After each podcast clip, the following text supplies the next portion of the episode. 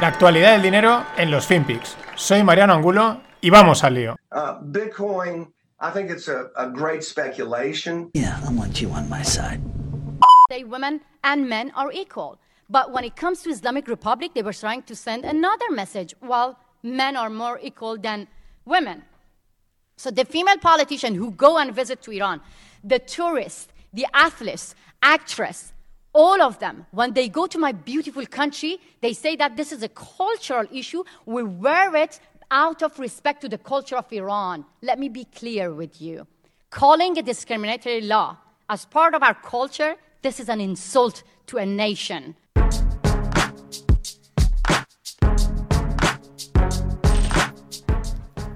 ¿Qué tal, no financieros? Arrancamos la última semana antes de la parada por Semana Santa. Y esta que veis es Masi Alinejad, una iraní, una periodista y activista, pintándole la cara a todas y a todos eh, los occidentales, diciendo que bueno, que eso de ir a su país y ponerse el hijab porque es un gesto cultural y tal, que vamos, que apastar, que decir que una ley discriminatoria es algo cultural es un insulto a su país, ¿no? Y es curioso porque eh, os dejo el hilo en la newsletter, eh, aparecen muchas más mujeres eh, iraníes diciendo lo mismo, que les toca la fibra, que claro, me imagino que lo que querrán es que cuando vengan allí las, que cuando vayan las europeas, no se pongan el, el- el velo, ¿no? Y así, pues, mm, como que les respalda, ¿no? Les da fortaleza, pero no, llegan y, se rinden a las plegarias. En fin, es lo que hay. Yo recuerdo cuando estábamos en Egipto nos dijeron, no, las mujeres por aquí, los hombres por aquí y estas para una, para una mezquita. Y todos dijimos, bueno, pues la vemos desde fuera, venga, hasta, hasta luego. Y ya está. Tampoco se molestaron. Bueno, sin irnos muy lejos de, la- de los países árabes, la lira se desploma en Turquía. Bueno, Erdogan se ha cargado al, al gobernador de su banco central, ha puesto a uno que es proclive, eh, proclive a, tirar los tipos bajos, la lira se desplomaba un 15 o un no sé cuántos por cien, una barbaridad. El bono a 10 años turco se va al 20%, o sea, ríete de los bonos a 10 años americanos, no les queda ni nada. Y bueno, pues esto afectaba sobre todo a bancos como el BBVA, que hace unos días leía una noticia en las que se veían sobre todo por las posibles subidas de tipos en Turquía, en algún otro país como creo que era Brasil, eh, pues que Santander, BBVA se, las, se frotaban las manos y decir, hostia, igual aquí ganamos dinero. ¡Pam! A la primera en la cara. Es lo que hay. En la zona está la cosa movida, no nos olvidemos que cerquita tenemos por ahí el Líbano, que vamos, es otra, es otra fiesta monetaria la que están teniendo. Bueno, veremos a ver, son países que a priori no están conectados con Europa, no tal, pero hoy en día nunca se sabe. Interesante seguirlo porque ya son dos con, con problemas de este tipo, aunque este es más inte- intencionado, por así decirlo. Y siguiendo con la política internacional, Biden, Biden se metió con Putin, le dijo que era un asesino. Y Putin, ahí demuestra que es más listo, le ha propuesto un debate en directo.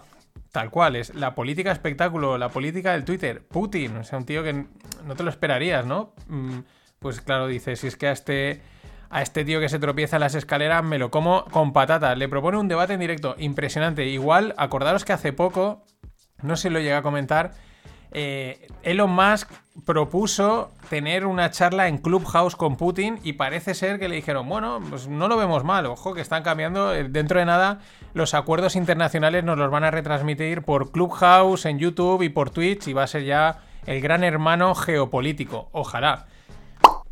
También se están reuniendo, eh, digamos, una cumbre de contacto entre Estados Unidos y China. Y en la misma línea, los, americanos con un discurso duro y los chinos también, pero además mucho más duro que con Trump. Eh, lo comentábamos en el fin de pod, lo sacaba también Greg y, no sé, de, pace- de Peacemaker. Ojo porque estas cosas son importantes luego, luego pesan bastante en los acuerdos, en las relaciones internacionales, también a veces pueden ser simplemente gestos de cara a la galería y por detrás se van a comer unos buenos Big Macs. No lo sabemos. Y sorpresa, en Arizona van a hacer recuento de votos. No vale para nada, o sea, esto no va a cambiar nada, pero es curioso, ¿no? Es como ahora ya, bueno, ahora ya, venga, ahora lo recontamos y miramos a ver si algo estaba mal, si no, en fin, esto es, a mí me parece un chiste absoluto todo. Pero a ver cómo quedan. Dicen, no, para la auditoría, para la próxima vez hacerlo mejor. Ah, hacerlo mejor, ¿en qué sentido? Pero vamos a lo que mola. A G. Pau, a Jerome Powell. Esta semana va a tener tres comparecencias públicas. Hoy lunes a las 9, 9 a.m. de americanas, que ahora ya no sé qué hora serían, las pues las 3, 4 de la tarde, hablaba en un panel internacional, mañana martes habla también en un comité de finanzas y el miércoles habla también para un comité del Senado, es decir, va a estar los mercados divertidos. Hoy el Nasdaq subía un huevo y ¿por qué? Pues porque a ver, a ver qué dice Powell, eh, ha dicho que, bueno, una frase que ha dicho de Bitcoin, mm, os la comento luego. Primero a lo que toca. Y hoy en el Doge meme, es decir, el, perro este fuerte, el perro así ablandado, o también en marcarse ya un clásico que es un Meghan Markle, ¿no? O como eran los Simpson, era mi primer día, ¿no? Yo no sabía esto de que iba. ¿Quién? Los analistas junior de Goldman Sachs. Se quejan de que están currando 95 horas a la semana y proponen que le reduzcan la jornada a 80 horas a la semana. Vale, no vamos a, a poner en duda que currar 95 horas a la semana es una auténtica barbaridad, es mucho, etcétera. Sí, pero que no sabías dónde te metías. O sea, ay, es que es como un bombero, no sabía que tenía que apagar fuegos, ¿no? O sea, ¿qué te esperas? Eres analista junior en Goldman Sachs, solo con haber entrado ahí, tener luego en el currículum Goldman Sachs, vas a hacer carrera, eh, no, esperas que te lo, no esperes que te lo den gratis. Es verdad, 95 horas es mucho, pero... Ay, ay, es que no sabía que esto iba de esto. Pues haberlo pensado antes, amigo. Y otra noticia que mm, muy interesante. Hace poco la comentábamos, el CEO de Danone entraba a un, fondo activista porque no está nada de acuerdo cómo estaba llevando la gestión de la empresa, la cotización de él en bolsa y habían conseguido removerlo. Ahora sale un poco las razones. Las razones, ojo, son los famosos criterios ESG.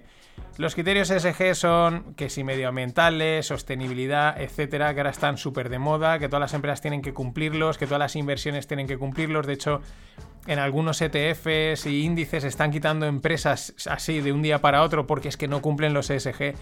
Y una de las cosas que están apuntando es que el CEO, para intentar cumplir los ESG, estaba teniendo que hacer una serie de malabarismos que estaban poniendo en riesgo la rentabilidad de la empresa. Es verdad que dicen, oye, haberte fijado en lo que hace Nestlé que lo están haciendo bien, pero para mí saca a la luz algo que habíamos comentado, es decir, oye, está muy bien ser sostenible, con una política eh, social de impacto en la sociedad, pero lo primero que tiene que hacer la empresa es funcionar y ganar dinero. Y lo primero que tiene que hacer una, impresión, una inversión es funcionar y ganar dinero, no cumplir con los objetivos. Y este es un primer caso y creo que veremos más. Y hablando de malas prácticas, mmm, Saudi Aramco, la super empresa del petróleo de los países árabes, la, hasta hace poco, no sé si sigue siendo, ahora tengo dudas por, con alguna otra salida que ha salido ya fuera de madre, la salida a bolsa más tocha que ha habido. Pero bueno, es una impresión enorme. Eh, ingresos del último año, 184 billions. 49 billions, billions, eh, 49 mil millones de free cash flow. ¿Eso, eso qué es? Y una, lo que pasa es que van a pagar, la historia es que van a pagar dividendos. Y como el año ha ido un poco mal por el tema del COVID, etcétera, pues van a hacer la del Santander. Es decir, pedir un crédito para pagar dividendos. Para pagar los 75 billones. ¿Qué sucede? Que toda la familia real saudí, que son, son muchísimos, pues viven de esos dividendos. Es donde ellos sacan la pasta. Digo malas prácticas entre comillas, ya quisiesen otros que hacen estas prácticas hacerlo, porque ellos realmente la deuda neta se les queda solo en un 22%. Pero aún así, esto de pedir un crédito para poder seguir dando tus dividendos no mola demasiado. Y la que se está ganando el apodo, la verdad es que Harry, no, Henry Cooperstein, o sea, habla alguna vez un gestor de un fondo, pequeñito, pero muy divertido el tío eh, acertó totalmente poniéndole el, apellido, el, o el apodo, si se lo puso él, de Crazy Cathy. Sí, sí, Crazy, Crazy Cathy está diciendo eh, para mí. Dice que los coches autónomos son el futuro, porque los, los vehículos actuales, los de gasolina, son vehículos de destrucción masiva. Tal cual, ¿eh? Destrucción masiva. Esta tía está como un maldito cencerro, pero acojonante. Todo sea por pampear sus empresas. ¿Cómo que vehículo de destrucción masiva? está ahí, ahí, ¿eh? Está peleándose con Sailor a ver cuál de los dos mm, se lleva el título. Acojonante. También dice, porque claro, el pump tiene que seguir, el pump, el bombear la acción para arriba, dice que Tesla llegará a los 3.000 dólares. Está en 655 y hay mucha gente que dice, oye, mm, esto está demasiado caliente. Pero bueno, dice que llegará a los 3.000 dólares porque tiene un 50% de posibilidades de desarrollar un coche totalmente autónomo y además entonces desarrollaría los aerotaxis y tal. Ojo, que no digo que no, que poder por poder puede pasar, incluso puede que pase. Pero, claro, es que este tipo de mensajes suenan a, quiero calentar mis acciones para tener razón, que es lo que tira para atrás. Y un dato curioso, curioso guion barra absurdo, de Estados Unidos. Hay más agentes inmo- inmobiliarios que casas a la venta, pero además bastantes más. Hay 1,45 millones de agentes inmobiliarios y solo 1,04 millones de casas a la venta. O sea, no, ahí hay gente o hay muchas licencias, si es que se dan licencias allí, que no se gastan, o hay mucha gente que no, ¿eh? Esto no, los números no cuadran, pero de ninguna manera.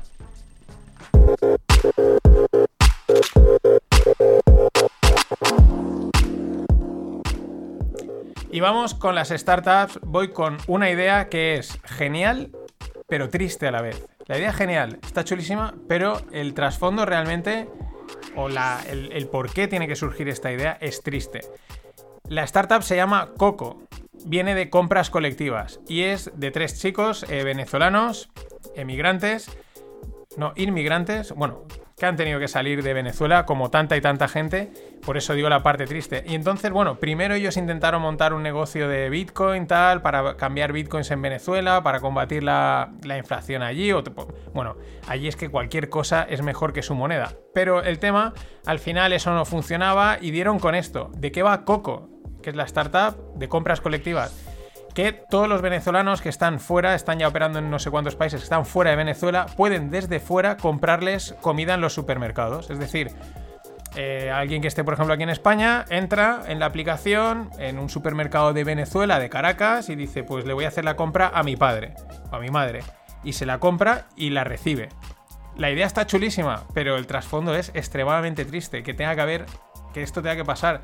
Pero sí, sí, es cojonuda, no te tengo que enviar dinero, directamente te envío la comida, que es, es que también es triste que, no te, que sea mejor enviarte comida que dinero. Esperemos que algún día esto cambie, porque es un país para visitar que te cagas. Bueno, y que te cagas están los NFTs. Ahora, el, el último así divertido, pues se suman al, al carro. Los un NFT de unas Pringles, el primer sabor virtual, Crypto Flavor, que le han llamado.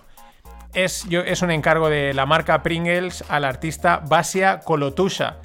Y bueno, es un bote de Pringles así dorado que da unas vueltecitas. Han sacado 50 unidades limitadas y empezaron por el precio de eh, un paquete, lo que vale un paquete. Ahora ya están rondando, están cerca de un Ether, un Ether, que es casi 1800 pavos. Es una locura, pero una locura que mola.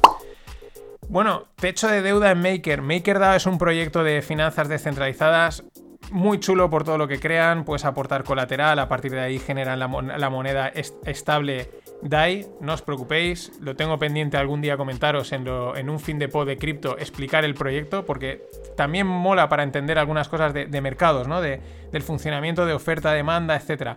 Bueno, Van a, la propuesta, está la propuesta, tiene que votarla la comunidad, de subir de 2,5 billions de dólares de techo de deuda, porque es, es una plataforma para generar préstamos, a 15 billions, nada más y nada menos. Esto tiene implicaciones, porque luego ese dinero se gasta muchas veces para apalancarse y comprar otras criptos, ¿no? Pero es un salto importante, estamos hablando casi de multiplicar por 7 la deuda que tendría el sistema. Es una prueba más, pero ojo, y el que se lía es BBVA. BBVA eh, había lanzado mm, para gestionar, comprar criptoactivos desde Suiza para ciertas cuentas. El otro día salía el director de banca privada y dice que no recomienda comprar Bitcoin, que a sus clientes le está diciendo que no lo compren, mucha volatilidad, demasiado riesgo. Pues eh, el titular del artículo os dejo es se lía, ¿no? Porque es como que ah, estoy vendiéndolo, pero ahora mismo digo, "Mm, mejor no. Lo que os decía antes, que ha dicho G. Pau, pues ha dicho que, que no le preocupa. Mi, mi inter- mi interpretación es que se la pela Bitcoin, o sea, no le preocupa demasiado, que eso es muy volátil, que no sirve como medio de pago. Y bueno, pues que si lo queréis gastarlo, que tampoco. Yo creo que le, ha restado bastante importancia y, ahí están. Últimamente es curioso, también había, veía antes una, una gráfica en la que hablaban de que parecía que las últimas semanas, y es verdad, viendo un poco cómo se ha comportado la cotización de Bitcoin y las noticias y las narrativas, como que estaba decayendo un poquito el interés mm, en general en la moneda. Un poquito, simplemente, tampoco pasa nada. Volverá a haber otra época de narrativas y de pumps, pero es verdad, la sensación, las narrativas un poquito contrarias, mm, ya no, no chilean tanto en las redes. En fin, esto es semana a semana y lo vamos a ir contando. Hasta mañana. Always look on the bright side of life. Always look on the light side of life.